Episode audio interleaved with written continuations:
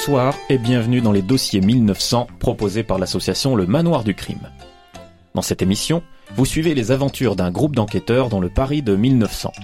Mais ces enquêteurs ne sont pas interprétés par des acteurs, mais par des joueurs de jeux de rôle qui découvrent et vivent leur aventure au fur et à mesure. Les dossiers 1900 se déroulent dans l'univers du jeu de rôle crime de Yann Lefebvre aux éditions Sico. L'émission se suit comme un feuilleton. Nous recommandons donc fortement à nos nouveaux auditeurs d'aller écouter les podcasts des épisodes précédents. Les enquêteurs que vous allez suivre ce soir sont Paul Ponce, interprété par Matthew Ford. Edmond Gustave Mauroy, interprété par Alexandre Dulac. Jeanne Lépine, interprétée par Lucie Mérandon. Eugène Collin, interprété par Grégoire Bouteiller. Le maître du jeu est Benoît Ramos. Nous allons maintenant écouter un petit résumé des épisodes précédents.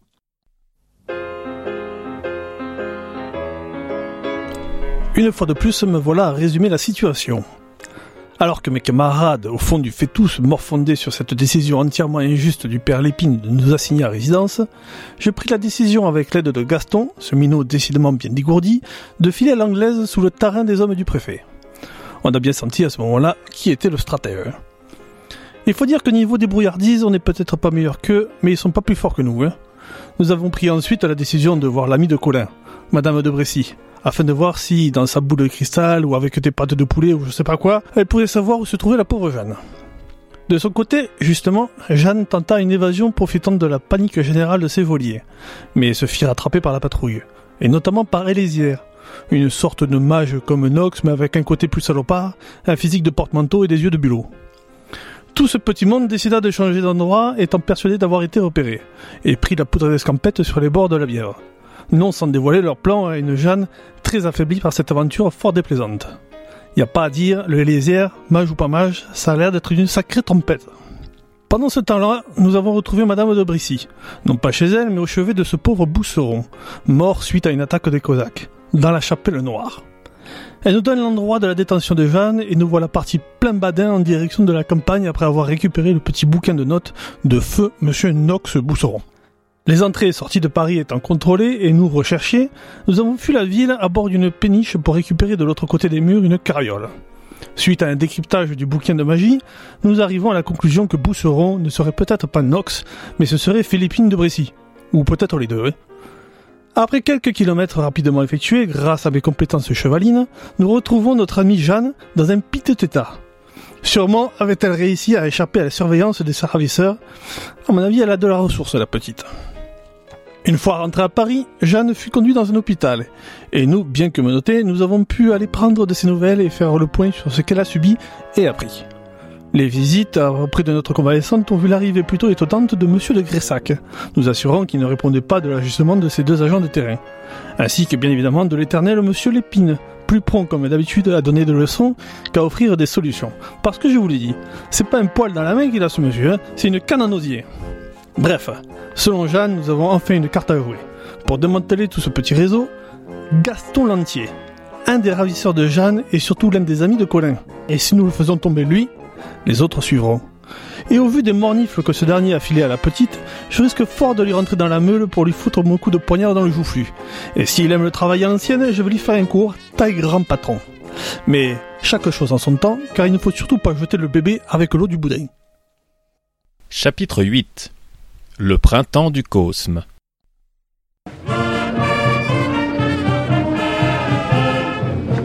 Autour de vous, la foule est bigarrée, joyeuse, et enfin vous profitez des premiers jours de soleil de ce début de printemps.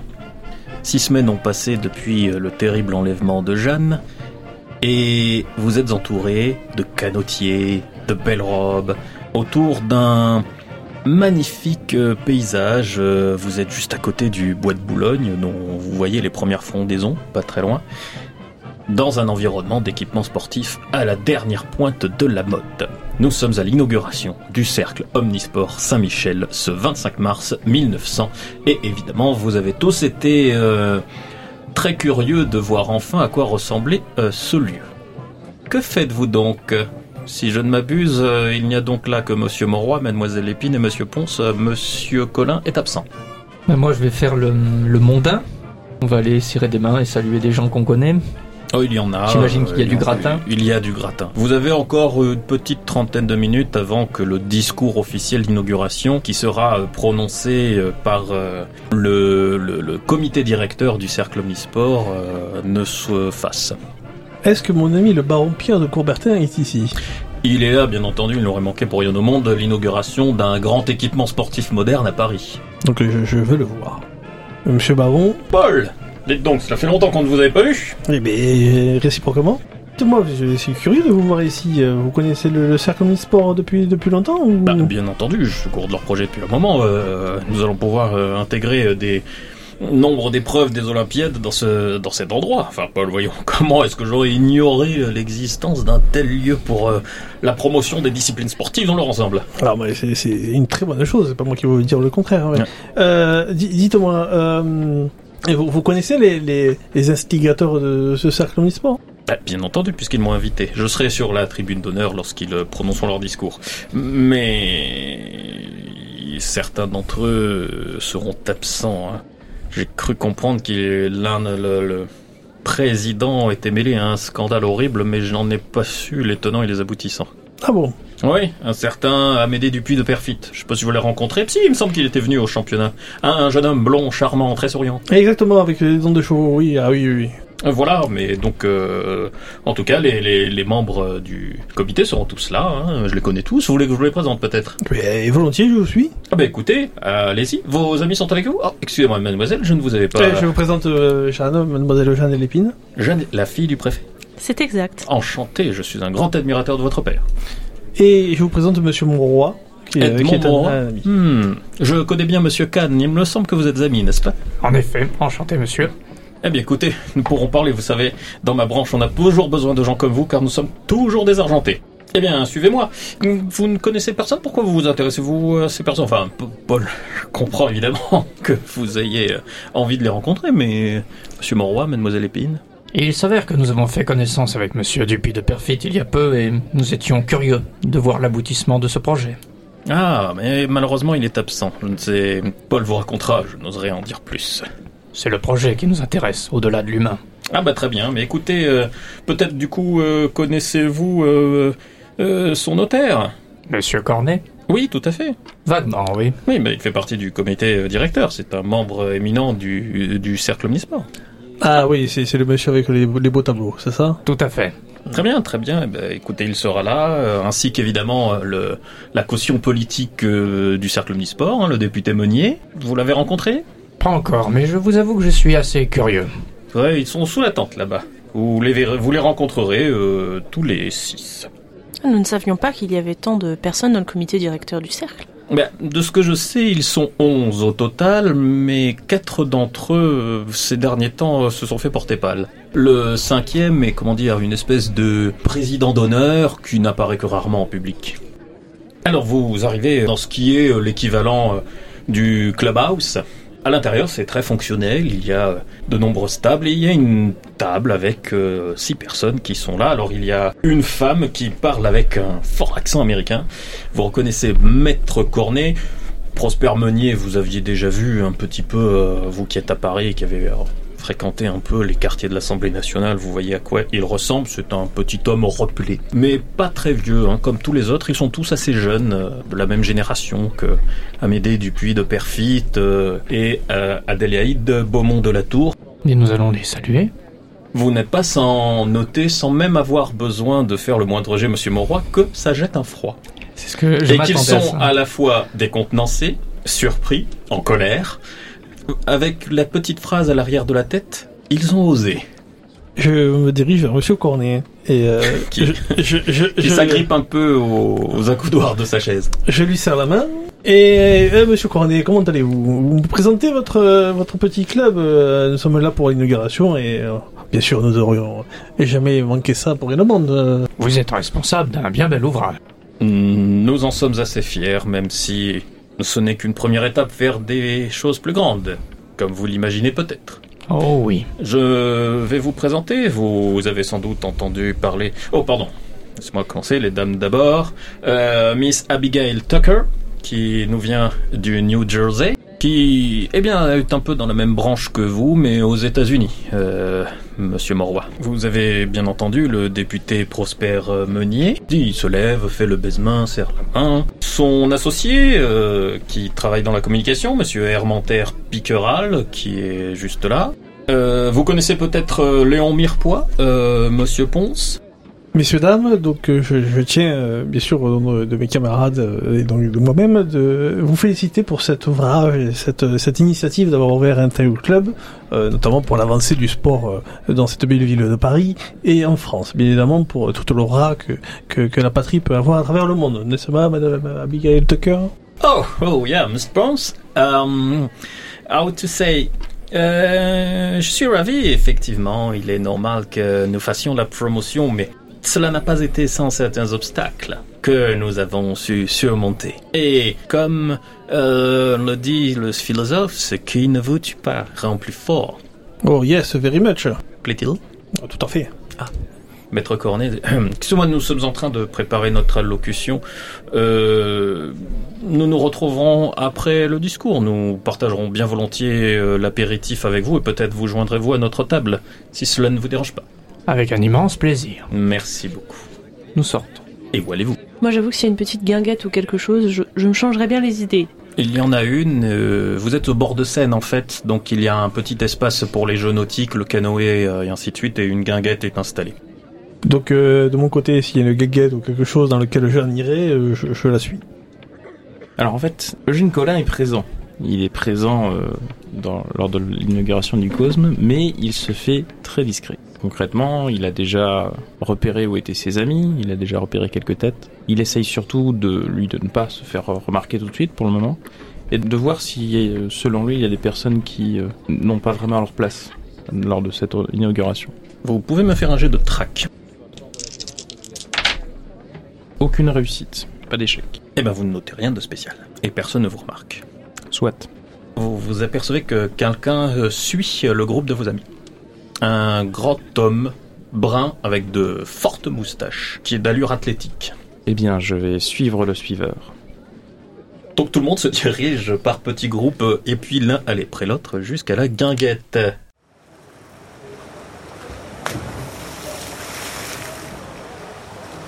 Dites-moi, Jeanne, je pensais, parce que euh, à force de, de vous suivre comme ceci, euh, je voudrais pas qu'on se méprenne et qu'on pense que vous et moi, nous, voilà, vous, vous voyez ce que je veux dire. hein. Oui, Paul, Euh, si on c'est-à-dire... vous pose la question, je veux dire, n'hésitez pas à dire que c'est pas le cas. euh, enfin, ne laissez pas de, de... Bref, vous m'avez compris. Très bien. Je, je pourrais signaler que vous travaillez pour mon père, si vous le souhaitez. Nous, faut peut-être pas à ce point-là non plus. Faut pas. Et, et- et voilà. Monsieur Collin Non, je vais rester euh, derrière, euh, derrière cet homme, essayer de comprendre ses tenants et ses aboutissants. Vous voyez qu'il attend un moment opportun pour aborder vos amis. Non, mais je vais rester à une distance respectable, voir ce qu'il fait, suffisamment pour euh, entendre, si jamais il commence à parler. Faites-moi un jet de larcin pour être euh, discret parce que euh, vous êtes dans un environnement assez bruyant. Donc euh, être euh, caché tout en étant à portée d'oreille, c'est pas facile. Pas de réussite. Vous voyez Monsieur Collin, euh, chers amis. Oui, oui, euh, qui, qui est assis à une table à côté de vous. Alors il est dans un parfait euh, complet veston blanc, euh, avec un canotier, une canne. Euh, bref, le parfait parisien en goguette en bord de Seine. On dirait qu'il vous ignore. Oh, Colin, je vous avais pas vu. Vous ici, mais il fallait le dire. euh, Paul, ça alors euh, Bah, et dis donc, ça fait un moment que vous avez pas vu. Et regardez, Jeanne. Je, Jeanne, je regardez pense qui que, non, je pense que je vais, euh, je vais te couper un peu dans l'élan. je, voyant que j'imagine bien que si Colin ne nous regarde pas, c'est qu'il a ses raisons. Je vais dire, Paul, Oui, monsieur Moreau. oubliez-le. Qu'est-ce que. Oubliez-le. J'ai loupé. Oublié. Et, et si on allait euh, regarder les sports nautiques, euh, Paul, qu'en pensez-vous? Oui, ouais, ouais, j'appelle pas trop ça un sport, mais oui, allons-y. Moi, je vais faire mon tour hein, tout seul, comme je t'ai dit. Très coup, bien, hein. vous partez euh, tout seul, Monsieur Mauroy. Euh, Monsieur Ponce et Mademoiselle Épine vont voir les sports nautiques. Monsieur Collin, vous restez là où vous étiez? Je vais continuer à suivre le, le type en fait. Bah, pas besoin puisqu'il vient vous voir du coup. Il a une pointe d'accent d'Europe de l'Est. Puis-je m'asseoir à votre table? Bien sûr. À qui ai-je l'honneur? Capitaine Ilyushin. Ilyushin. Vous n'êtes pas du coin, n'est-ce pas? Non, je fais partie de la police de Sa Majesté impériale le Tsar. Que puis-je pour vous, euh, monsieur Ilyushin? Je dirais plutôt que pouvez-vous faire pour moi? Vous semblez m'avoir surveillé alors que j'allais aborder Monsieur Mauroy. J'ai l'impression que nous avons des intérêts communs et j'aurais aimé que vous m'apportiez votre aide. Et quels sont nos intérêts communs, monsieur Ilyushin Eh bien, il y a, je crois, en ce moment dans Paris, une bande d'agités qui se font passer pour des ressortissants de mon pays. C'est exact. Cela nous déplaît fortement. Il y a beaucoup d'intérêts diplomatiques entre votre pays et le mien, et l'idée qu'une bande de Russes puisse semer la terreur dans les rues de Paris nuit à ces rapprochements. Alors je ne suis pas persuadé que cette histoire de Cosaque ait vraiment eu un, un impact négatif sur la diplomatie entre nos deux pays, mais je, je comprends. euh, votre- Cela apparaît votre dans les journaux, cela suffit. Vous vous doutez bien que la diplomatie est affaire de détails et que la moindre anicroche peut faire pencher la balance euh, d'un côté ou de l'autre. Très bien. Et du coup, de quelle manière est-ce que je peux vous aider Ou mon groupe peut vous aider? Eh bien, nous avons cru comprendre que vous étiez, comment dites-vous en France, en bisbille avec euh, ces personnages. Disons que euh, j'étais là pour porter une offre d'aide et d'assistance pour continuer à éradiquer ces personnes. Alors, quand j'entends aide et assistance, d'un seul coup, euh, je me redresse. Je pose le coude sur la table pour montrer clairement euh, mon intérêt.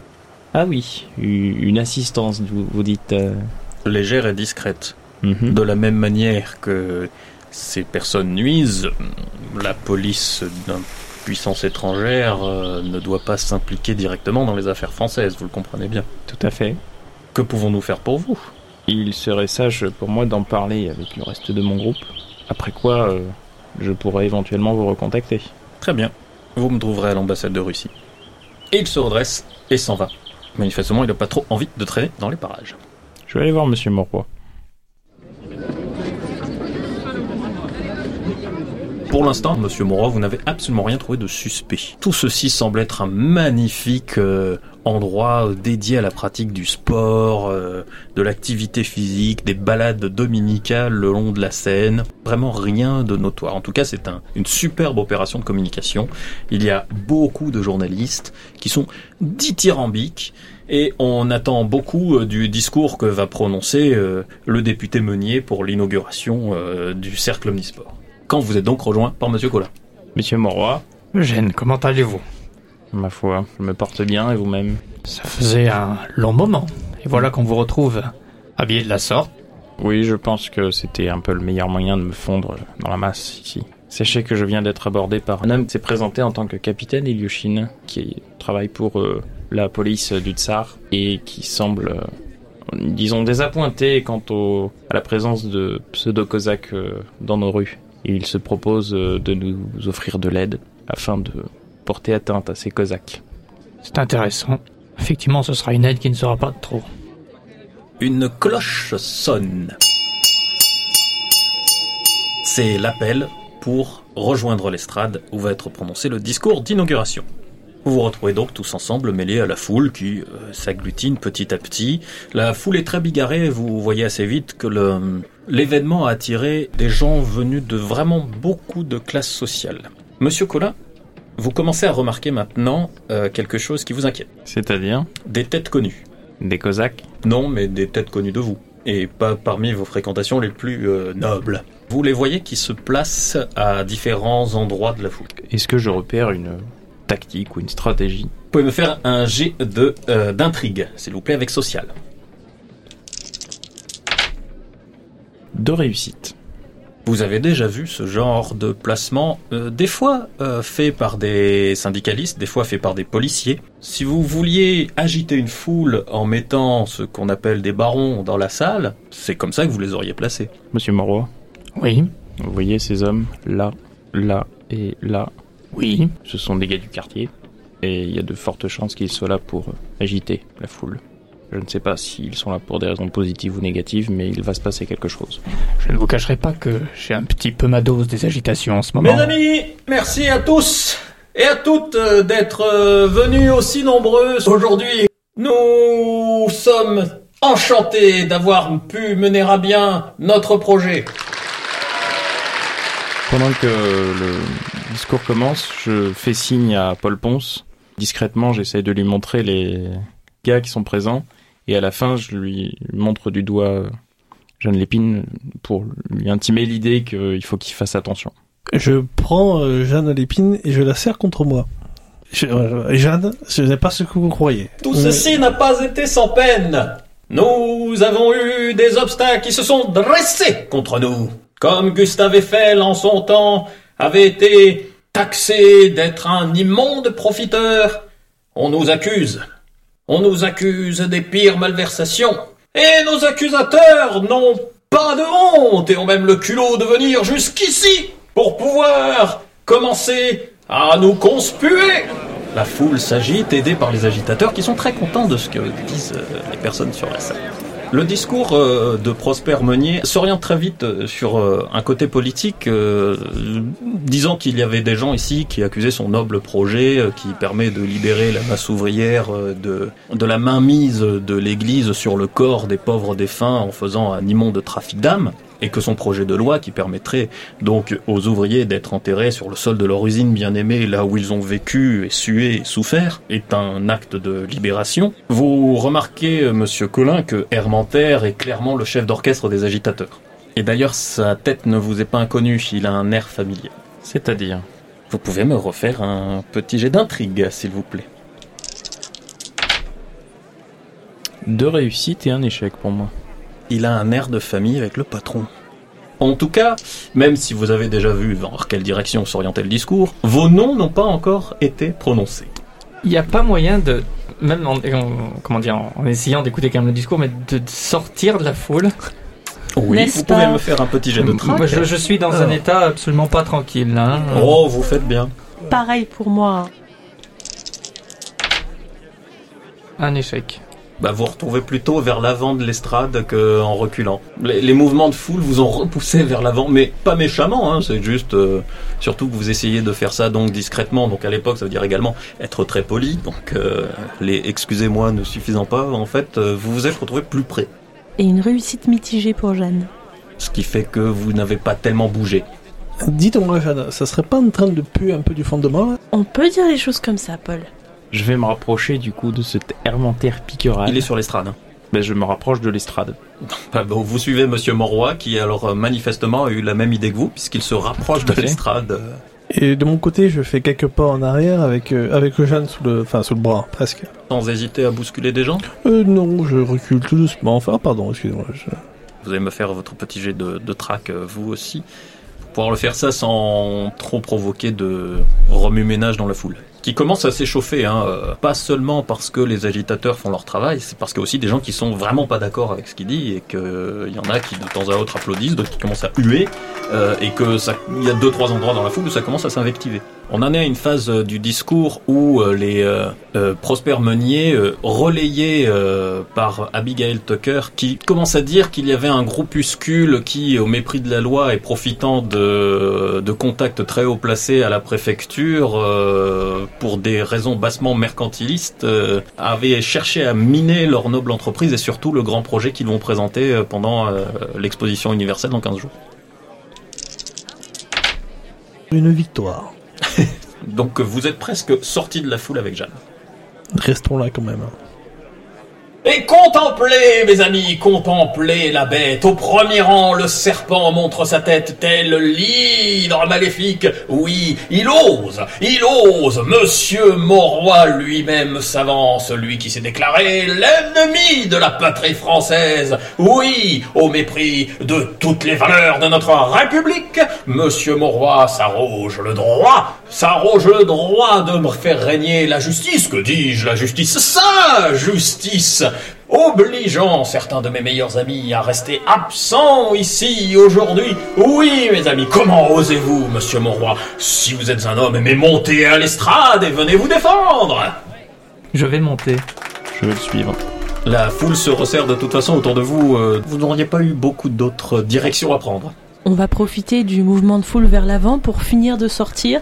Pas de souci. Totalement. Et nous partons tel un petit couple euh, à l'extérieur du cercle des sports euh, Saint-Michel. Vous vous en allez. L'ambiguïté paraît être une parfaite Ah oui, couverture. Totalement. Je suis sûr que Monsieur Monroy et Colin vous seront grés de ce soutien. Même vous, là, quand vous êtes en train de vous éloigner, messieurs euh, Ponce et Mademoiselle Lépine, vous sentez tout d'un coup, boum, la chape de silence se poser lorsque Monsieur Monroy monte sur scène.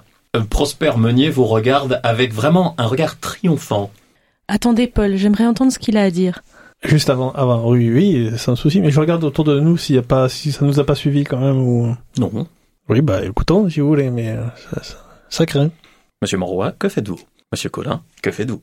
Je vais d'abord toiser Monsieur Meunier et m'adresser à lui. Je vais lui dire que j'ai parfaitement conscience du fait qu'il cherche absolument à me faire monter sur scène et à nous discréditer, mais ce que nous avons fait, nous avons fait parce que nous visons l'intérêt commun et pas les profits que lui-même dénonce. Et que de toute façon, euh, nous ne serons pas assez sots pour l'attaquer dans son élément, là où c'est facile de prendre la parole. Très bien, vous voulez me faire un petit jet de société pour voir si ça porte sur la foule? Et que si ses amis étaient aussi intègres qu'il le prétend, il n'aurait aucune honte à venir ici aujourd'hui. Deux réussites. Ah oui, ça, ça marche relativement bien. Disons que ça accrédite ceux qui n'aiment pas déjà Prosper Meunier. Ils disent oui, raison, bravo, Moroy Ce qui commence à agiter encore plus la foule qui est prête plus à se battre entre elles.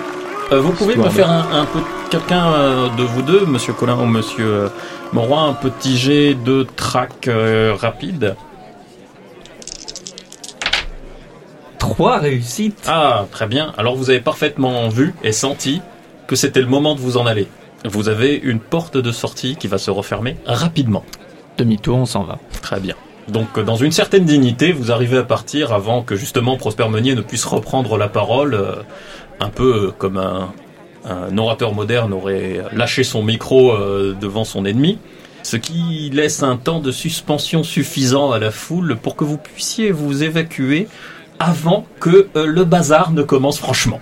C'est-à-dire que dès que vous vous êtes éloigné de quelques mètres, la bagarre générale éclate. C'est bon, vous avez entendu quelque chose, Jeanne? Parce que moi, j'ai- absolument rien entendu. Euh, apparemment, c'est un petit brouhaha. Je pense qu'ils ont semé le trouble. Mais peut-être que le plus facile serait de les retrouver. Ils ont l'air d'être partis de ce côté-là. Vous vous retrouvez? Oui. Oui. Vous faites quoi? Eh ben, on va peut-être s'éclipser euh, dans un coin plus calme. Je suis d'accord. Vous restez dans le cercle, vous quittez complètement le- les lieux? On va quitter les On va lieux. partir, ouais. Aller boire un verre pourrait être une bonne idée. On peut même manger, hein Eh bien, pendant que nos héros euh, se remettent de leurs émotions autour d'un petit verre, nous allons écouter la carte blanche de Lucie. J'ai 13 ans aujourd'hui et c'est mon anniversaire.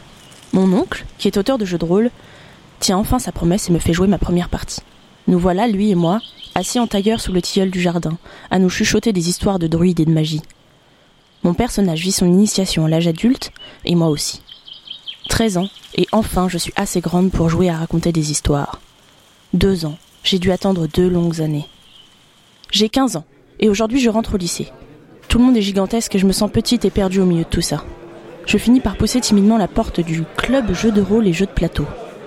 La salle est petite, bondée, moite et sans fenêtre. C'est horrible. Trois ans plus tard, le lycée touche à sa fin et c'est moi la présidente du club. J'ai la clé de la salle, de notre salle. Avec ma bande de copains, on s'y est rencontrés. On y a fait les 400 coups. Nous aussi, on y a laissé notre marque, notre odeur. Même si on n'a jamais pu y faire une seule partie de jeu de rôle. J'ai 24 ans. J'arrive à Montpellier. J'assiste à un match d'impro quand soudain l'arbitre s'effondre au milieu de la scène. La police débarque. Je suis en pleine représentation du manoir du crime. Me voilà embarqué à mener l'enquête pour savoir qui a fait le coup, à fouiner pour dénicher des indices dans la presse, à interroger les suspects. C'est une révélation. Je veux absolument raconter des histoires avec le manoir. À la fin du spectacle, je vais voir Florian Marquet, le metteur en scène, et je lui demande quand est-ce que je peux essayer. Lui aussi, il m'aura fait attendre le bougre. Ça fait maintenant presque trois ans que je joue pour Florian et son association. J'y ai rencontré des personnes formidables, comme mon futur associé, avec qui on va ouvrir un bar à jeux de société sur Montpellier.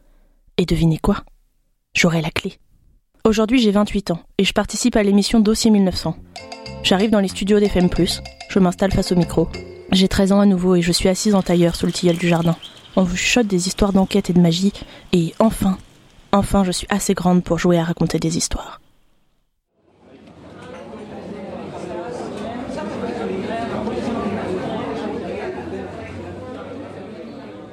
Vous profitez, après une petite giboulée, d'un de vos premiers verres sur une des célèbres terrasses parisiennes, et je vous laisse discuter entre vous de vos plans d'action.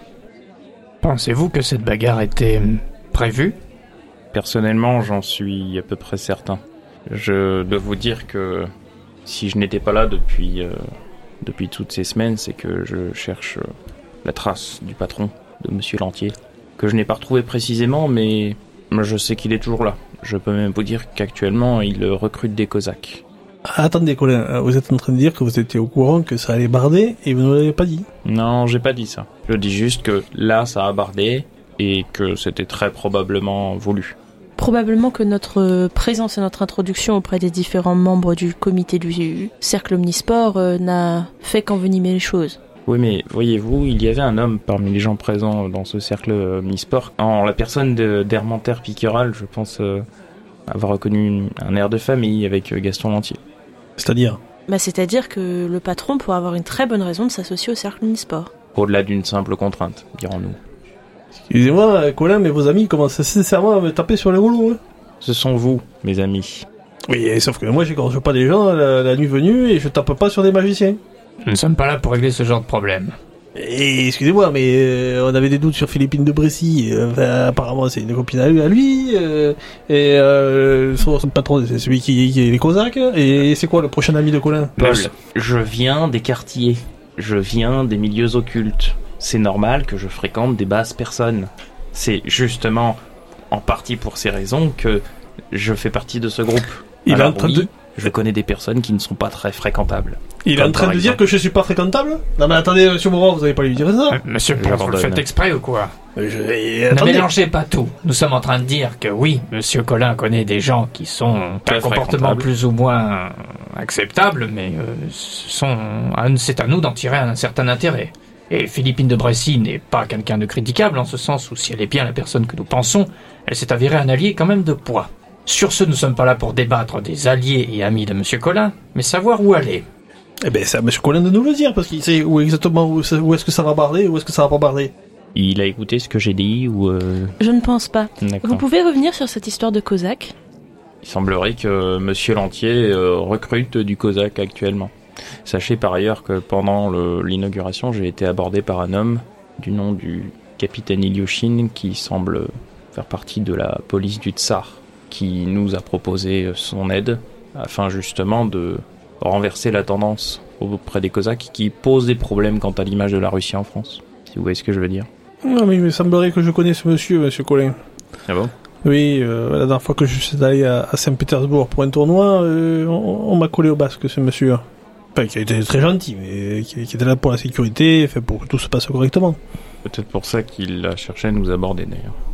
Et pourquoi il est pas venu me voir? Ben, On pourrait dire que je suis comme un phare au milieu de la tempête, euh, on voit que moi. Je pense qu'il souhaitait venir vous voir, mais que, étant donné que notre groupe n'était jamais vraiment tout le monde au même endroit au même moment, il a pris ce qu'il trouvait. Vous étiez au milieu de la foule, Paul. Je pense qu'il voulait une conversation plus discrète. Cette personne peut sans doute nous aider à éventuellement mettre main sur les réseaux des Cosaques et remonter jusqu'à Monsieur Lantier, par exemple. Je pense qu'il peut mettre à notre disposition des ressources pour cela. Mais nous en saurons plus si nous le contactons, bien évidemment. Nous le ferons. Cette euh, hermentaire piquerale, peut-être que nous pouvons trouver euh, assez facilement avec euh, son nom de quelle manière il pourrait être lié euh, à Gaston Lantier. Alors, si je puis me permettre, mes recherches m'ont permis de dire que, enfin, de toute façon, vous l'avez vu vous-même, qu'il est très lié au cercle omnisport. Et c'est un ami proche de ce monsieur Meunier. Disons que si nous cherchons à retrouver la trace de Gaston Lantier, peut-être que identifier sa famille par l'intermédiaire d'Hermentaire Piqueral, qui est une personnalité connue, euh, pourrait nous faciliter la tâche. En effet. Et euh, ça serait pas mieux de voir avec monsieur de Gressac Qui a des choses à se faire pardonner aussi. J'ai moi-même été en contact avec Monsieur de Gressac euh, pendant quelques semaines afin d'avoir plus d'informations sur Monsieur Lantier. Je peux éventuellement le recontacter. Souhaitez-vous que nous allions voir euh, ce capitaine Il- Ilyushin euh, Et on va, Directement on va le trouver où lui? Un coup de feu retentit et votre, euh, votre verre vous explose dans les mains, monsieur Ponce. Je fais un jet tout de suite de repérage. Oh ben dites donc, alors euh, commencez par me faire un test psychotique pour savoir si Oui. vous avez les nerfs de faire un jet de repérage. Ah oui, oui. C'est bon. Donc j'essaie de repérer tout de suite d'où ça vient. D'un petit bosquet qui est juste de l'autre côté de la rue, enfin, ça venait de là, la personne est déjà en train de partir en courant. Je me lève et je pars en courant derrière.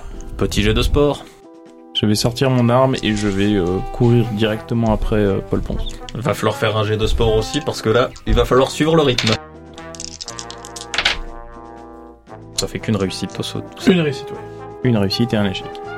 Donc vous commencez à vous faire larguer, euh, Monsieur Collin. Monsieur Ponce, vous tenez le rythme euh, du malfaiteur qui semble être un, un jeune, hein, euh, comme vous l'appelleriez, qui porte quand même une belle toque en fourrure sur le crâne.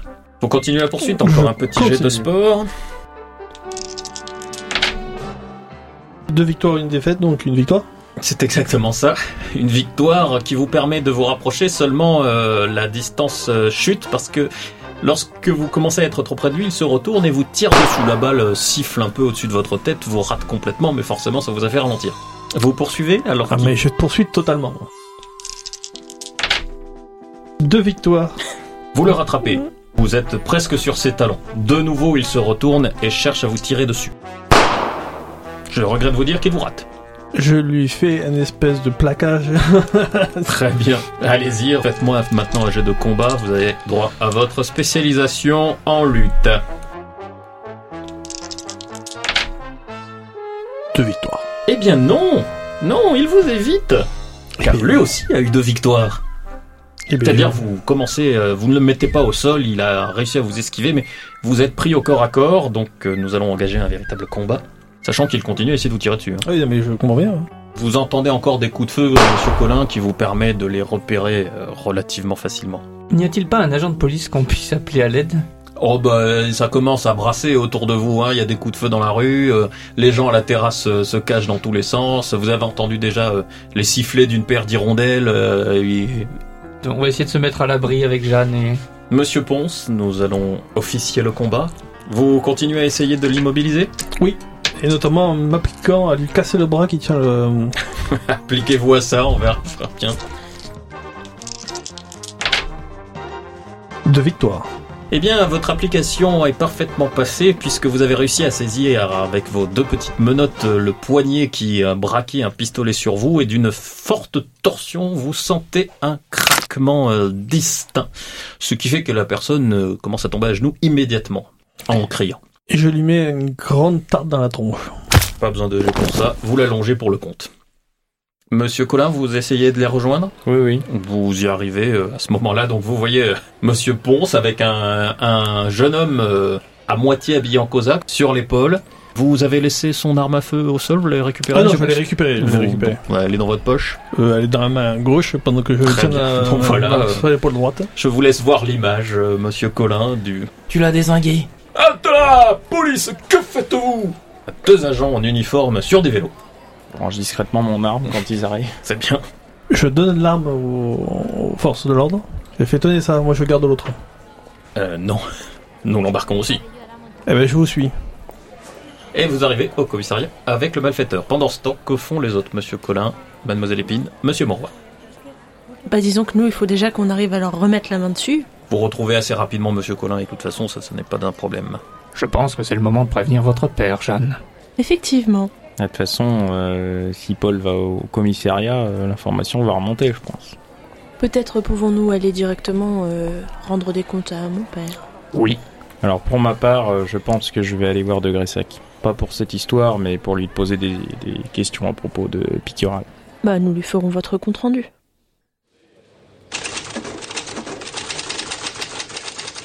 Vous allez à la préfecture, euh, Monsieur Monroy, Mademoiselle Épine? Très bien. Vous allez à la sûreté. euh, et vous, vous restez au commissariat avec le prisonnier? Oui, et je demande à le voir. Faites-moi un petit jet de société quand même. C'est ne rien. Non. Non. Non, pas du tout. D'accord. Manifestement, euh, ça se lit sur votre visage que si on vous laisse avec le prisonnier, il risque de... les procédures seront plus courtes, mais euh, il va finir à la morgue assez vite.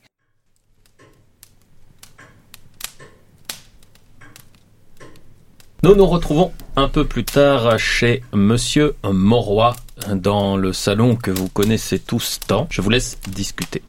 Peut-on savoir ce que nous a dit Monsieur Lépine, s'il comptait intervenir ou d'une manière ou d'une autre? Bah, il va faire transférer le prisonnier très vite euh, à la préfecture, euh, lui faire subir un interrogatoire serré, et il vous tiendra au courant. Quant à moi, que m'a dit Monsieur Gressac? Monsieur Gressac a des informations un petit peu plus euh, précises. Il vous a dit que, d'après les, les rumeurs qui courent un peu dans les bas-fonds, euh, le, le recrutement des Cosaques se faisait plutôt du côté du troisième arrondissement. quartier enclos du Temple. Et est-ce que, euh, est-ce que le nom de Hermonter Piqueral euh, est apparu quelque part dans les dossiers euh, associés à Monsieur Lantier? C'est un peu un agitateur professionnel. euh, il a euh, une espèce d'agence publicitaire en fait. C'est pour ça qu'il a rejoint le cercle omnisport ce Michel, mais lui ça lui dit rien de plus. Hein. Ben, Je lui passe l'information comme quoi, euh, selon moi, euh, il y a un air de famille avec Lantier. Si c'était venu de n'importe qui d'autre, il t'aurait rionné, mais vu comme tu connais Gaston Lantier, euh, c'est quelque chose à prendre au sérieux. Euh, il t'apprend qu'il y, a, hum, il y a eu des rumeurs à une époque comme quoi euh, Lantier euh, avait un bâtard qui aurait été fait avec une dame de bonne famille qu'il aurait sauvé peut-être à l'époque de la commune. Puis-je savoir où en est le, la préparation de notre nouveau journal? Oh, ça avance, ça avance. euh. Vous aviez un peu prévu de faire ça pour l'inauguration de l'Expo universelle, c'est un très bon moment pour lancer un journal. On va accélérer un peu la cadence, quitte à engager quelques personnes en plus pour donner un coup de main. Et euh, on va commencer à mettre l'axe en plus euh, au niveau des articles ou autres à, à démonter cette loi de Monsieur Meunier là. D'accord. Il est temps de lui euh, opposer une résistance un peu D'accord. plus Les farouche. débats à l'Assemblée commencent euh, demain ou après-demain. Il me semble, Monsieur Moroy, que Monsieur Zola nous doit un service. Oh, j'avais oublié celui-là. C'est un nom qui passerait bien pour un nouveau journal. Joli. Alors, je vais quand même dire à Monsieur Firmin que s'il arrive à me faire sortir ne serait-ce qu'une première édition demain ou après-demain, ce serait chouette. En tout cas, dans les jours à venir, et que ces nuits blanches seront payées. Il menace de se pendre, de s'ouvrir les veines et de se noyer. Ce qui, euh, Monsieur Collin le sait bien, euh, veut dire que c'est possible, mais qu'il va beaucoup râler. Mais Monsieur Zola, du coup, on va le contacter aujourd'hui même, je pense. Monsieur Ponce, vous aviez quelque chose à dire? Alors moi c'est simple, je suis, je suis Monsieur Mauroy, je suis dans un coin et je suis en train de totalement euh, écrabouiller euh, le la coudoir du fauteuil dans lequel je suis, en train de me demander si euh, à partir du moment où je vais envahir la Russie, est-ce que je commence par le troisième arrondissement ou pas? Effectivement, c'est une bonne question. D'ailleurs, puisqu'on en est à la géopolitique, je profite de cette remarque de Monsieur Ponce euh, pour faire la rubrique historique de ce mois-ci.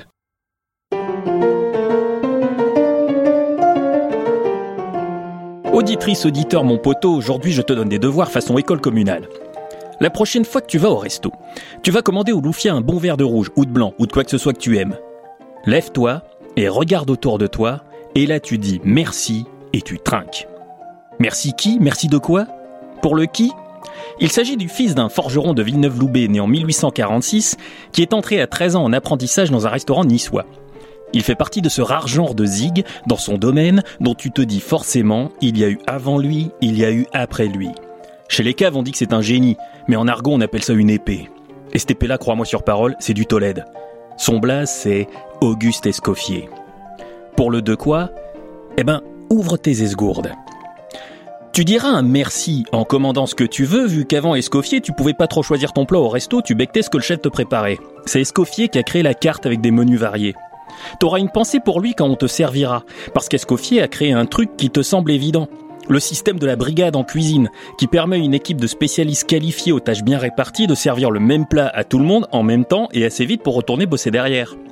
Tu le remercieras quand tu trouveras pas de cheveux ou de sueur dans ton plat, vu que c'est lui qui a imposé le port du bonnet en cuisine et posé les bases de l'hygiène chez les professionnels. Tu seras reconnaissant au dessert si tu prends une pêche melba, vu que c'est un des nombreux plats qu'il a inventé. Tu passeras encore à lui en payant. C'est Escoffier qui a imposé le principe des menus à prix fixe. Avant, c'était à la tête du client. Copine, souris en mémoire d'Auguste qui a réussi à rendre respectable dans l'Angleterre victorienne l'idée que les femmes aillent au restaurant. Tu seras fier de lui quand tes copains à Merloc ou autres te diront que la cuisine française est la meilleure. Auguste l'a popularisée. Comme quand il a organisé un repas simultané mondial pour 10 000 personnes dans 147 villes pour faire découvrir les plats français. Ou organiser l'installation de cuisine de pro sur les paquebots. Cuisine qu'il a transmise mais aussi modernisée et allégée. Moins de plats dans un repas, moins gros, plus digeste, moins de gaspillage. Et bien sûr, tu repenseras à lui en suivant une recette chez toi. Ouais, l'idée de la recette simple, claire, avec des instructions et des dosages précis, c'est lui. Alors mon pote, oublie pas de trinquer à la mémoire d'Auguste la prochaine fois que tu vas au restaurant. C'est le père de la cuisine moderne. Alors, elle est pas belle la belle époque? Messieurs, je pense qu'il faut que nous réfléchissions à l'aide que peut nous fournir le capitaine Ilyushin, ou en tout cas à ce que nous souhaitons lui demander. Est-ce qu'il ne pourrait pas avoir moyen d'infiltrer quelqu'un pour nous dans le réseau cosaque? Le problème, c'est qu'on est maintenant trop connu de nos adversaires. Quelle que soit la stratégie qu'on adopte, ils nous voient venir. Il faudrait avoir quelqu'un à l'intérieur, mais qui que ce soit ici, c'est impossible. Dites-moi, vous voulez euh, faire en sorte que, que les Russes euh, fassent venir des Cosaques, des vrais, pour intégrer des faux Cosaques Pourquoi pas? Si ça, c'est pas une idée à la con quand même. Non mais réfléchissez deux secondes, monsieur. On va pas demander à des Russes d'intégrer des faux Russes. Mais, s'agit... mais qu'est-ce que vous racontez? Et vous, Il s'agit d'intégrer un élément à l'intérieur de l'ennemi, c'est tout. Et vous croyez qu'il a beaucoup de contacts à Paris, monsieur? C'est Peut-être. pas parce qu'il est à l'ambassade de Russie que... Eh ben justement, Ça il vaut me semble le coup de lui qu'un- demander. Quelqu'un dans sa position, bien sûr, qui doit avoir des contacts. Que décidez-vous de faire pour, disons, le lendemain? Moi, je propose euh, qu'on envoie dès maintenant un télégramme à l'ambassade de Russie demandant à ce que demain nous soyons reçus par le capitaine Ilyushin. Sans aucun souci. Et à monsieur Mizola. Gaston Ouais. Est-ce que tu pourrais aller voir très discrètement Monsieur Zola? Aussi discret que jamais tu ne l'as été, et lui demander s'il peut nous recevoir demain. Il a disparu, il n'est plus là. Eugène, Oui est-ce que vous pensez que le capitaine pourrait nous aider à localiser Gaston Lantier directement? Très honnêtement, je n'en sais rien. Il m'a dit qu'il allait nous proposer de l'assistance, mais vu que je ne savais pas quoi lui demander, je lui ai dit que nous le recontacterions. Je ne sais pas quelles sont l'étendue de ses, de ses capacités. C'est la police du Tsar, à mon avis, il doit avoir quelques ressources tout de même. Et que pensez-vous de cette idée, vous, personnellement? De le laisser enquêter sur Gaston Lantier?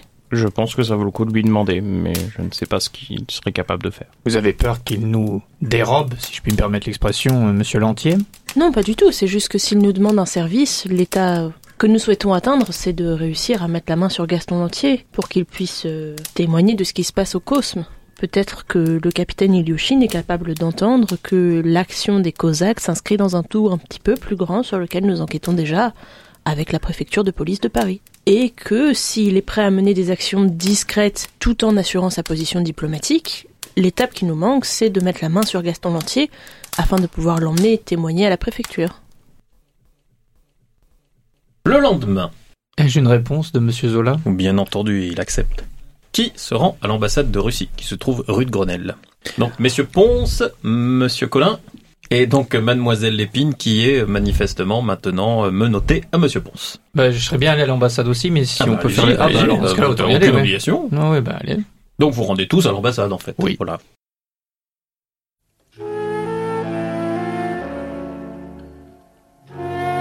À l'ambassade de Russie, donc qui est dans un hôtel, un ancien hôtel particulier, l'hôtel d'Estrée, rue de Grenelle, 7e arrondissement, juste à côté du ministère des Affaires étrangères. Vous savez qu'on est pas très loin du Quai d'Orsay. Le capitaine Ilyushin vous reçoit dans son bureau, un vrai bureau d'ambassade avec un grand bureau en bois, plein de moulures, euh, de fanfreluches dans tous les sens, des samovars pour vous servir des boissons. Il vous reçoit avec les honneurs, vous demande ce qui vous amène ici. Capitaine Ilyushin, euh, nous vous remercions de nous recevoir, d'avoir bien voulu nous prêter une certaine forme d'assistance. J'ai l'impression que c'est plutôt mon pays et moi-même qui risquons d'être vos débiteurs, même si ce ne sera pas une grande dette. Monsieur Collin, hier, euh, ne savait pas tellement quoi me demander. On dirait que vous avez des idées plus concrètes. Nous avons appris que les Cosaques, comme ils se font appeler, se font recruter par un monsieur qui se fait surnommer le Tsarevitch. Il s'avère que ce monsieur est impliqué dans une entreprise plus grande sur laquelle nous enquêtons, mes compagnons et moi-même. Bien. Puis-je avoir une idée du genre d'entreprise criminelle? Car je suppose qu'il s'agit d'une entreprise criminelle? De la manipulation de cadavres, du trafic de corps humains, Voilà qui est en plus fort morbide. n'est-ce pas? Déjà que les Russes ont parfois dans votre pays la réputation d'être des mangeurs d'enfants. Mon père, le préfet de police Louis Lépine, nous a demandé, bon gré mal gré, de mettre la main sur ce Tsarevitch qui pourrait... Je me permets de vous arrêter, mademoiselle Lépine. Pour euh, diverses raisons, il est mieux pour moi de ne pas tellement connaître les détails de vos opérations et de vos commanditaires. Soyons concrets, que voulez-vous de moi? Nous voulons que, si possible, vous nous aidiez à mettre la main sur ce Tsarevitch, qui est plus connu par nous sous le nom de Gaston Lantier. Mais comment? Eh bien, euh, nous avons euh, comme information que une vague de recrutement de Cosaques euh, a été lancée récemment et que ces recrutements se déroulent principalement dans le troisième arrondissement, au niveau de l'enclos du temple. Nous sommes malheureusement beaucoup trop identifiés par cette bande et leurs divers commanditaires. Nous ne pouvons donc que très difficilement intervenir. Peut-être euh, que vous-même avez des hommes de main ou la capacité Oula, de... Que me demandez-vous là?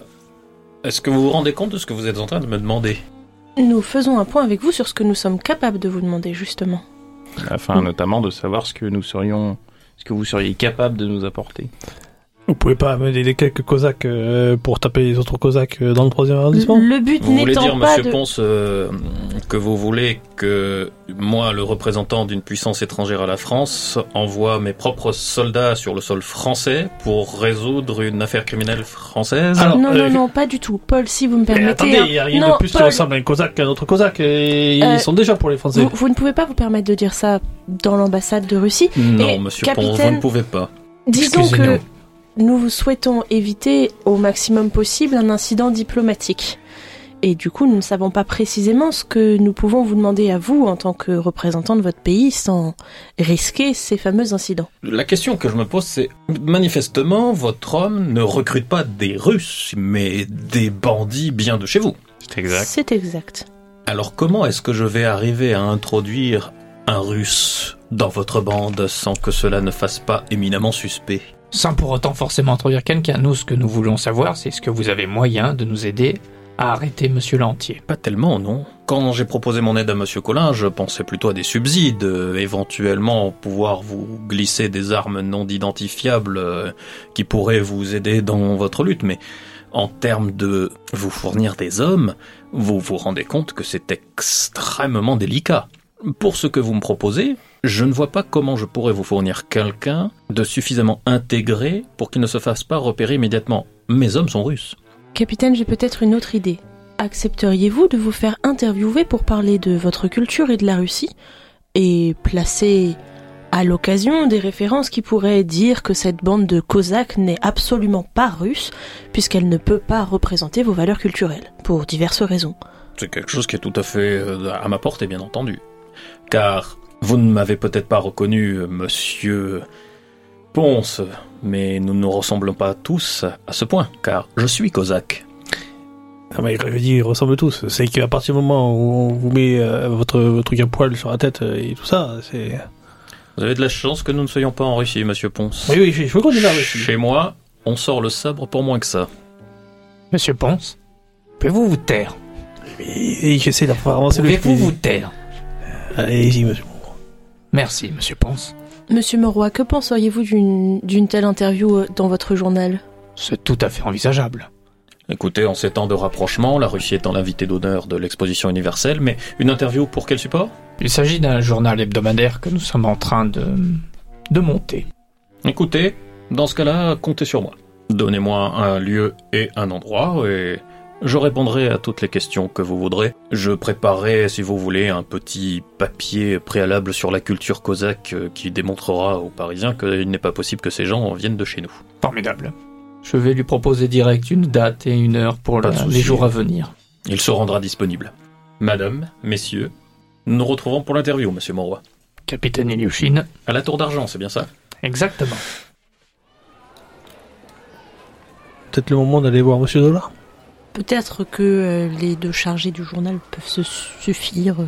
Très bien, donc messieurs Colin et Monroy vont chez monsieur Zola. Pendant ce temps, madame Lépine, monsieur Ponce Eh bien, moi, je retournerais bien à mon travail, voir si je trouve pas d'autres informations sur le docteur Alfred Guggenheim, Très bien. qui me semble être euh, donc l'identité euh, réelle du mage Eliezer.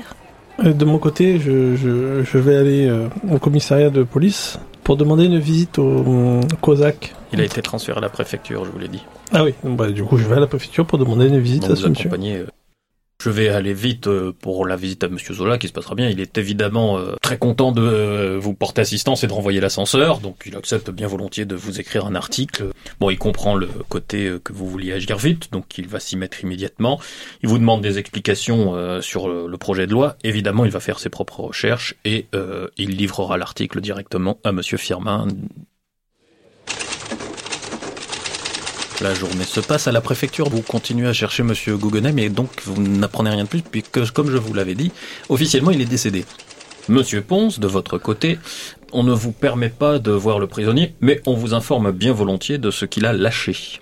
Ah ouais, je suis bien curieux de savoir. Donc c'est un jeune qui a longtemps traîné avec des Apaches de Paris, euh, du côté de l'Est parisien, et euh, qui avait déjà tenté euh, il y a quelques semaines de rejoindre les Cosaques, mais on l'avait pas trouvé euh, jugé digne. Parmi euh, les bandes d'Apaches, le bruit a couru que euh, ils recrutaient de nouveau euh, pour un grand projet qui cherchait des gens qui n'avaient pas froid aux yeux, prêts à faire leurs preuves dans la rue et à devenir les princes de la rue de Paris. C'est le nom qu'il dit. Et du coup, il s'est rendu dans les anciennes usines Mercier, euh, et c'est là qu'il a rencontré le Tsarevitch en personne, euh, qui lui a fait passer diverses épreuves euh, pour montrer qu'il avait pas froid aux yeux, et il s'est vanté euh, d'ailleurs, euh, on sait pas trop si c'est vrai ou pas, d'avoir euh, tué de sang-froid quelqu'un à ce moment-là euh, pour prouver sa valeur. Et ensuite, euh, on lui a donné une arme et on lui a dit euh, occupe-toi des ennemis sans dire euh, quoi que ce soit de plus. Et il a eu l'idée tout seul de venir essayer de vous flinguer à la sauvette. Il vous a guetté à la sortie du Cosme pendant l'inauguration. Il a attendu toute l'inauguration. Et puis voilà, ensuite, il vous a suivi de loin. Quand il vous a vu sur une terrasse, il a pris l'occasion. Et voilà. Et euh, qu'est-ce qui va devenir de lui? Pas grand-chose de bien, je pense. Hein. euh. Là, pour l'instant, il est encore mineur, donc ce sera un centre de redressement. euh, Mais enfin, il est probable qu'il finisse au bagne ou dans une prison. D'un point de vue légal, qu'est-ce qui permettrait à la préfecture de faire une descente à cet endroit-là, justement? Le témoignage d'un adolescent mineur comme quoi il y aurait eu des meurtres euh, est peut-être un peu léger, mais ça peut se tenter. Parce que si c'est directement la préfecture qui fait une descente aux usines Mercier et qu'ils arrivent à attraper le Tsarevitch comme ça, ça peut être intéressant. Ouais, faudra une descente surprise, mais ouais. Officiellement, les usines Mercier sont fermées puisque je vous rappelle que leur patron euh, est décédé d'un torticolis.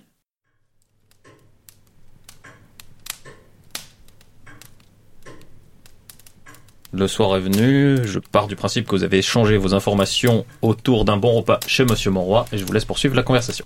Eugène, est-ce que tu penses que dans ton réseau, tu pourrais avoir des gens qui pourraient ramener quelques preuves? Alors, si je comprends bien, Mademoiselle Lépine, euh, vous me demandez d'aller voir des gars de la rue et de leur demander d'être des balances. En tout cas, c'est comme ça qu'ils vont le comprendre, eux. Petit code d'honneur donc qu'on a dans la rue, euh, ça, ça passe pas. Moi, je peux aller m'enseigner, mais bon, très honnêtement, de la rama- ramasser des preuves. Et si vous leur demandez d'infiltrer les Cosaques, de s'engager, euh, faire, de, de, de, de faire euh, une taupe, quoi. Et moyennant finance. Ouais, ça, ça peut se faire, je pense. Je dois bien avoir euh, un ou deux gars qui vont être pas trop regardants sur le pourquoi du comment tant que tant qu'il y a monnaie sonnante et trébuchante qui suivent. J'ai cherché une enveloppe de 500 francs et je l'attends à Colin. Ça devrait peut-être les aider à réfléchir. Euh, ouais, carrément, ouais. Ouais, vais m'enseigner, c'est très aimable à vous en tout cas. Messieurs, que faisons-nous d'autre maintenant? Donc apparemment, le Tsarevich, il serait euh, aux usines Mercier directement. Si vous pouvez arriver à convaincre votre père, oui, de, de venir avec sa brigade, Jeanne, et euh, de les prendre sur le fait, ce serait vraiment formidable. Après, vous connaissez mon père, monsieur Monroy, il va vous demander des preuves avant de mettre tout en branle. Il a eu un témoignage déjà. Mais d'où ma question à monsieur Collin? Peut-être que si nous avons des témoignages supplémentaires, ce sera plus facile. Dites-lui juste que la personne qui était commanditaire de la tentative d'assassinat sur votre personne se trouve là-bas. Oh, mais ça, il le, il le saura de toute façon. Nous lui faisons des rapports réguliers. Bon bah moi pour ma part, dès demain matin, je vais aller voir des gars de la rue et puis euh, je vais essayer de lancer ça. Monsieur Monroy, je voudrais revenir sur une réflexion que vous nous aviez faite l'autre jour. Vous nous aviez dit que l'usine de Billancourt était gardée par une entreprise, l'agence... euh, Pinkerton, venu des États-Unis. Nous cherchons toujours à rassembler des preuves sur cette usine. Du coup, je, je me demandais comment est-ce que nous pourrions éventuellement euh, les dissiper, ou tout du moins les contourner. Déjà, s'ils sont là, je pense qu'ils sont en lien avec cette euh, mademoiselle Tucker. Que tous deux viennent des États-Unis, la coïncidence serait trop belle. Je peux peut-être me renseigner du côté de Abigail Tucker. Soit ils sont vraiment liés et on arrive à la convaincre, elle, de les dégager, chose en laquelle je ne crois pas beaucoup, soit on les distrait, eux. De ce que le mage Eliezer m'a dit, il voulait profiter du fait que cette usine soit fermée pour fabriquer un gaz épidémique à, à grande échelle afin de pouvoir euh, rapidement euh, faire trépasser les ouvriers des autres usines. Ils attendront probablement le lancement de leur stand à l'exposition universelle, mais si nous arrivons à, à terminer cette production ou, ou à l'empêcher, ce serait tout de même mieux. Puisqu'on ne peut pas rentrer dans cette usine de Billancourt par l'extérieur, on peut peut-être rentrer par un autre moyen. Cette famille de rats, ils peuvent toujours nous aider ou pas? Mais sans problème, je pense, mais bon. Il faudrait faire du travail de sape. arriver par en dessous. Ils gardent les entrées extérieures, ils s'amusent pas à garder les galeries, je suppose, s'il y en a. Et une fois dedans, on fait quoi? Hein Vous la, parliez sur la trompette Ben non, mais vous parliez, vous aviez émis l'idée l'autre fois, un peu absurde certes, de vouloir faire effondrer la chapelle noire. On Oui, peut essayer oui. de garder cette même chose. Cette usine est totalement abandonnée, mis à part sans doute par des saligots qui s'amusent à fabriquer un gaz ignoble. On peut essayer d'imaginer effondrer la production. Ah oui, et bien sûr. Et on va faire quoi? On va la dynamiter? Pourquoi pas Quoi, vous me direz, il nous a bien proposé des armes, l'autre russe? Ben je pense à ça, oui. Alors rien de détruire un laboratoire. Il y a une piste que nous n'avons pas encore eu le temps de soulever à nouveau, mais Madame de Bressy était fiancée à Philibert de Camignac qui s'est avéré être lui aussi un membre du cercle omnisport. Elle avait dit qu'elle essaierait de fouiller dans les documents de son mari pour voir si elle trouvait des choses pour nous. Suite aux événements du mois précédent, nous n'avons pas vraiment eu le temps de la recontacter. Peut-être que cela vaudrait le coup de voir si elle a trouvé des choses depuis. Ce qu'il nous faudrait, c'est un plan assez précis du cercle omnisport en lui-même. Je pense qu'il y a des choses et des compartiments cachés dans ce bâtiment qui sont beaucoup plus intéressants que ce qu'il y a en surface. Euh, moi personnellement, demain, je serai occupé dans les quartiers à essayer de trouver des gars. Donc, euh, si vous voulez contacter Philippines, euh, ce sera sans moi. Vous pensez véritablement que vos nouveaux infiltrés auront en deux jours le temps d'être assez dans les hauteurs pour euh, savoir ce qui se passe? À 500 francs, j'espère qu'ils peuvent le faire en deux heures. Donc si je résume, messieurs, euh, nous avons un début de plan d'action. J'irai voir euh, Madame de Bressy. Entre demoiselles de bonne compagnie, je pense que nous devrions ne pas trop attirer l'attention. Pour essayer de voir si elle a trouvé des documents sur son feu son mari. Et du coup, messieurs, vous allez voir si les rats peuvent nous aider sur une des deux usines ou sur les deux De mon côté, je vais aller voir un ami à moi, un certain monsieur Kahn, peut-être qui peut m'aider concernant cette agence ou cette euh, mademoiselle venue des États-Unis. Bon, bah, je vais m'occuper des rats, alors. Et moi, je vais traîner dans le quartier, comme d'hab. Nous allons donc avancer en faisant un petit tour de table. Alors, Monsieur Collin, vous allez euh, chercher euh, des gens capables de vous aider à infiltrer euh, le gang des Cosaques, c'est ça? C'est ça. Qui ne serait pas connu auparavant de Gaston Lantier. Du mieux que possible, en tout cas. Très bien. Donc, faites-moi un petit jet d'intrigue. Hein. Sachant que j'ai une spécialité en connaissance du milieu. Euh, ben, le milieu étant... Oui, oui, non, non, ça me, ça, ça passe tout à fait. Vous euh, trouvez votre perle rare avec euh, un jeune qui veut se lancer dans justement dans dire l'enquête d'investigation euh, inspirée alors, en plus quand vous dites qu'il connaît euh, que vous connaissez Monsieur Zola alors Jean Loupion et qui euh, lui-même euh, vient comme vous euh, de la rue d'un quartier et tout ça mais pas de Paris. Donc il a tous les codes de la rue tout ça mais lui vient de Lyon et du coup il connaît pas bien les milieux parisiens. Et ben, euh, moyennant paiement, je lui fais comprendre euh, l'importance du coup de, de rejoindre gang des Cosaques en passant par l'usine Mercier, rencontrer le Tsarevich et obtenir le maximum d'informations qu'il peut. C'est moyennant paiement, mais surtout moyennant recrutement dans votre nouveau journal, article avec son nom en gros, euh, qu'il puisse signer, euh, etc., etc. Je- J'insiste particulièrement sur euh, la dangerosité de la mission que je lui confie. Et il a bien compris, c'est un, c'est un gamin déluré. Il a la toute petite vingtaine.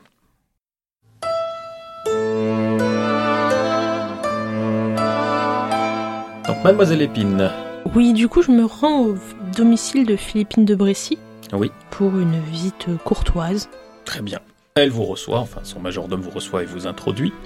Elle correspond assez peu aux descriptions que vous en avez fait Eugène, qui vous avez décrit une jeune femme, euh, alors évidemment c'était une couverture, mais une jeune femme très euh, vivante, peut-être un peu superficielle, virevoltante, joyeuse, et là, euh, elle est bien plus austère. Madame de Bressy, je suis enchantée de faire votre rencontre. Je suis Jeanne Lépine. Je sais qui vous êtes. Elle a un regard euh, qui n'est vraiment pas sans vous rappeler celui du mage Eliezer. Le même genre de regard qui est d'une dureté et euh, d'un perçant extrêmement dérangeant. Je ne passe pas un très bon moment du coup. Je suis navrée de venir vous déranger à votre domicile, mais il me semble que Monsieur Collin avait discuté avec vous de la possibilité de trouver des documents sur euh, Monsieur de Camignac, feu votre mari. Ils sont sur le secrétaire que vous voyez derrière vous. Voyez-vous une objection à ce que je puisse les consulter ou les emprunter? Prenez-les, je les ai disposés là pour vous. J'attendais votre visite ou celle d'un membre de votre groupe à un moment ou un autre. Pas grand-chose à se mettre sous la dent, à part des participations dans diverses entreprises que je ne connaissais pas. Manifestement, ce cercle omnisport a des connexions entre ses membres très fortes. Ils ont rendu public euh, toutes leurs connaissances, donc vous connaissez déjà les membres de tout le groupe. C'est exact. Vous aurez en tout cas euh, des preuves de malversation financière, de quoi soupçonner des pots de vin à l'Assemblée nationale pour orienter les votes. Je ne saurais trop vous conseiller de vous empresser à empêcher Meunier de passer sa loi. C'est la pierre de fondation de leur plan. C'est ce que j'ai cru comprendre, en effet. Sachez que je vais m'y m'employer au plus possible. Consacrez-y toute votre force. Ma vengeance en dépend. Lorsqu'elle prononce ce mot, vous ne pouvez pas vous empêcher d'avoir un frisson qui vous parcourt les chines de haut en bas. Et vous êtes même obligé de vous soutenir un petit peu de la main assez discrètement sur un secrétaire tellement la force de sa volonté semble être euh, grande. Vous avez immédiatement l'image d'un glacier inexorable dans votre tête. Sur ce, Madame de Bressy, je ne vais pas m'attarder. Mademoiselle Épine, Oui, sachez que je vous considère toutes et tous comme mes débiteurs. J'ai énormément perdu à cause de vous. nous le savons. Je compte sur vous pour récupérer ce qui est mon bien, Vous parlez de la chapelle noire? Bien entendu. Si cela peut réparer la dette, ou au moins en partie que nous avons contractée à votre rencontre, je me suis permis de m'intéresser au personnage du mage Eliezer. Celui-ci m'a notamment soufflé le fait que le véritable nom de la personne était empreint, selon lui, d'une certaine force. C'est totalement exact. D'après mes recherches, il se pourrait que le sien soit Dr Alfred Guggenheim. Alors, cette personne se fait passer pour morte depuis 5 ans, si c'est elle, mais peut-être saurez-vous faire bon office de ce nom. Passe en l'endroit. Je vais me renseigner pour voir ce que nous pouvons faire concernant cet endroit. Bien. Si vous avez besoin d'un témoignage, même faux, pour faire tomber quel que soit le membre du Cosme, je mettrai mon nom en jeu. Mais tout cela aura un prix, mademoiselle Lépine. Je saurai m'en souvenir. Je ne saurais trop insister. La clé, pour l'instant, c'est Meunier. Abattez Meunier, leur plan s'effondre. Si cette loi ne passe pas, il ne sert à rien de réanimer qui que ce soit.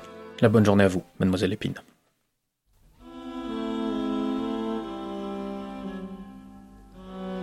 Monsieur Monroy, vous aviez des plans également? Oui, oui, bah, voir, euh, aller voir mon ami euh, Maurice Edouard Kahn. Oui. Et ensuite? Euh, c'est me renseigner sur Mademoiselle Tucker.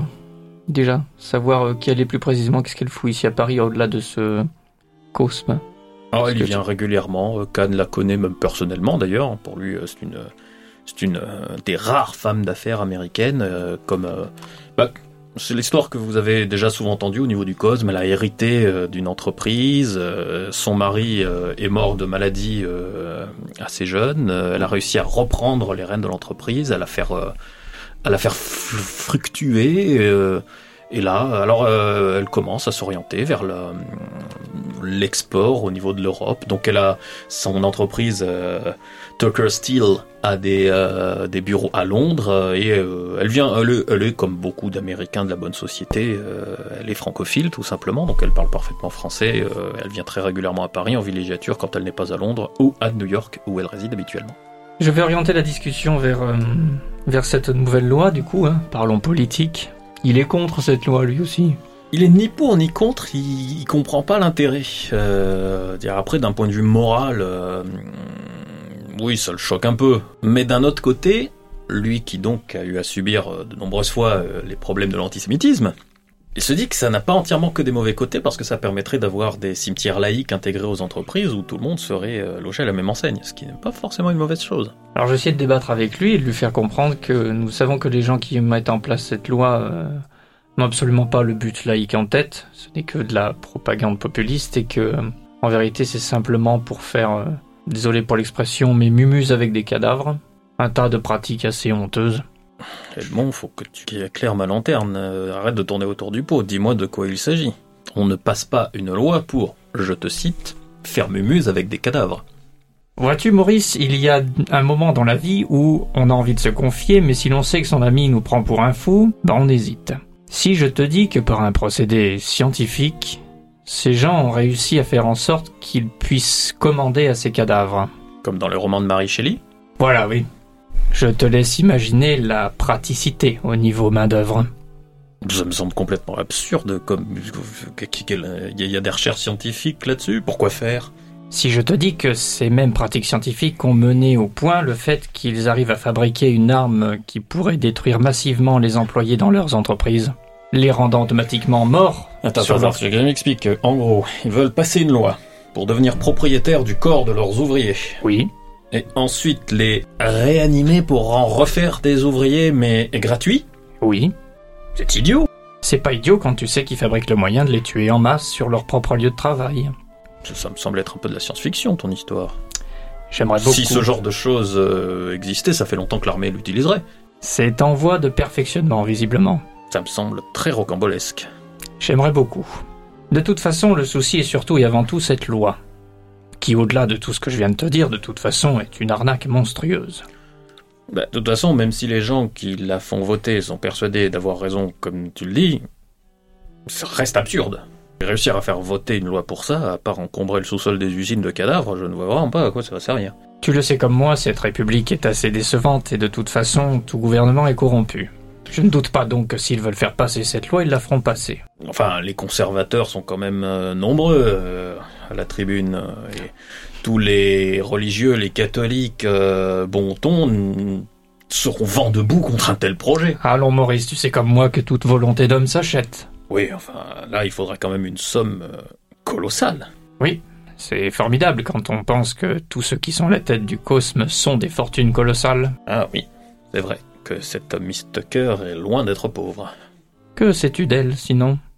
Concernant ses liens éventuels, si elle en a, avec cette agence Pick and Todd qui est venue... euh, Oh, elle s'en sert régulièrement pour euh, casser les greffes qui, puis- qui peut y avoir dans cette usine. D'après ce que je sais, même, euh, elle les a engagés pour provoquer des émeutes et ensuite accuser les anarchistes qui pouvaient éventuellement provoquer des grèves dans ces usines. ah, Les Américains sont très en avance sur la lutte syndicale. N'est-ce pas? Bref, je viens vers toi aujourd'hui, Maurice, pour savoir, déjà pour solliciter de l'idée, de la cervelle fraîche dans toute cette histoire, si je te dis que je veux entraver ce projet de loi. Écoute, même si euh, tout ceci me semble euh, guidé par la plus pure fantaisie, ce que tu m'en as dit, euh, ne serait-ce que si cela n'est vrai qu'à un quart, voire un dixième suffirait à moralement être dans l'obligation de la condamner. Tiens, je vais te faire un mot d'introduction, tu iras voir le député gentil. Je ne saurais te remercier, Maurice. C'est un bon ami. Vous vous entendrez, je suis sûr, même s'il a gardé euh, plus de foi que toi dans le régime. Tout homme a ses doutes. Monsieur Ponce, Donc de mon côté, j'essaie de contacter les rats. Tu les trouves grâce à vos canaux habituels euh, sans difficulté. Et donc je leur demande s'ils ont la possibilité d'in- d'infiltrer par le dessous euh, les usines Mercier comme les usines Biancourt, les deux. Mercier oui, Billancourt non. Et donc je leur demande de- d'infiltrer pour essayer de récolter un petit peu euh, des informations, voir comment ça se passe, euh, le trafic qu'il y a à l'intérieur, euh, essayer d'écouter. Paul demande si c'est dangereux. Ça l'est. Théophile et Théophraste sont très motivés pour y aller. Ça peut l'être. Si, si vous vous faites trouver, il y a de grandes chances que ça le soit, je vais pas vous mentir. Eh bien, ça forgera le caractère des garçons, mais ils ne sortiront pas de dessous. À partir du moment où j'ai mes informations et que vous savez ce qui se passe dessus, Très bien. Je viendrai euh, te voir demain et je te dirai ce qu'ils ont reçu comme information. ça me va.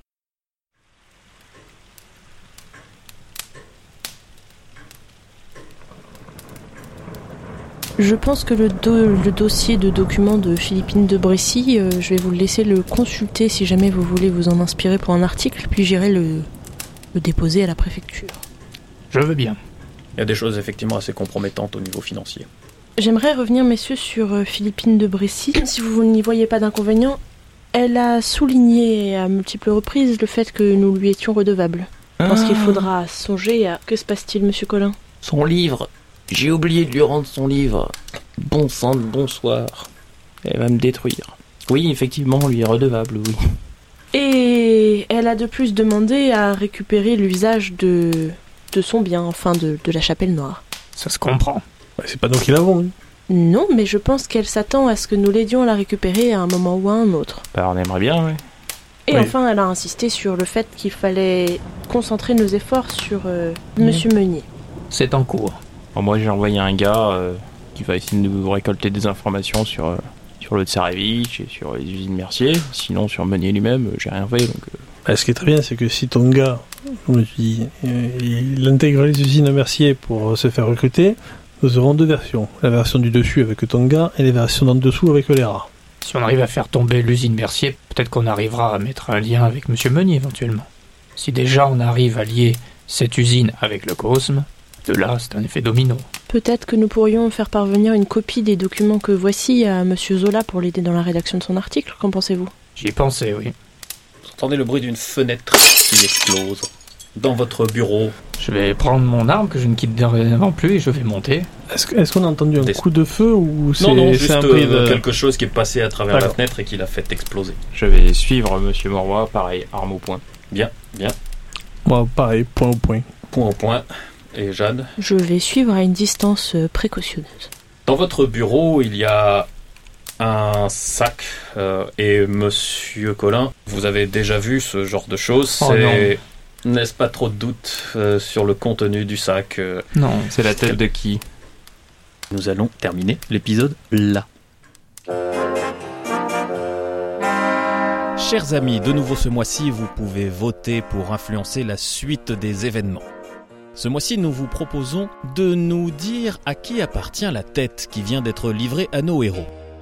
Le premier choix est le capitaine Ilyushi. Le deuxième choix, Théophraste de la famille des rats. Le troisième choix, Gaston Lantier, dit le patron.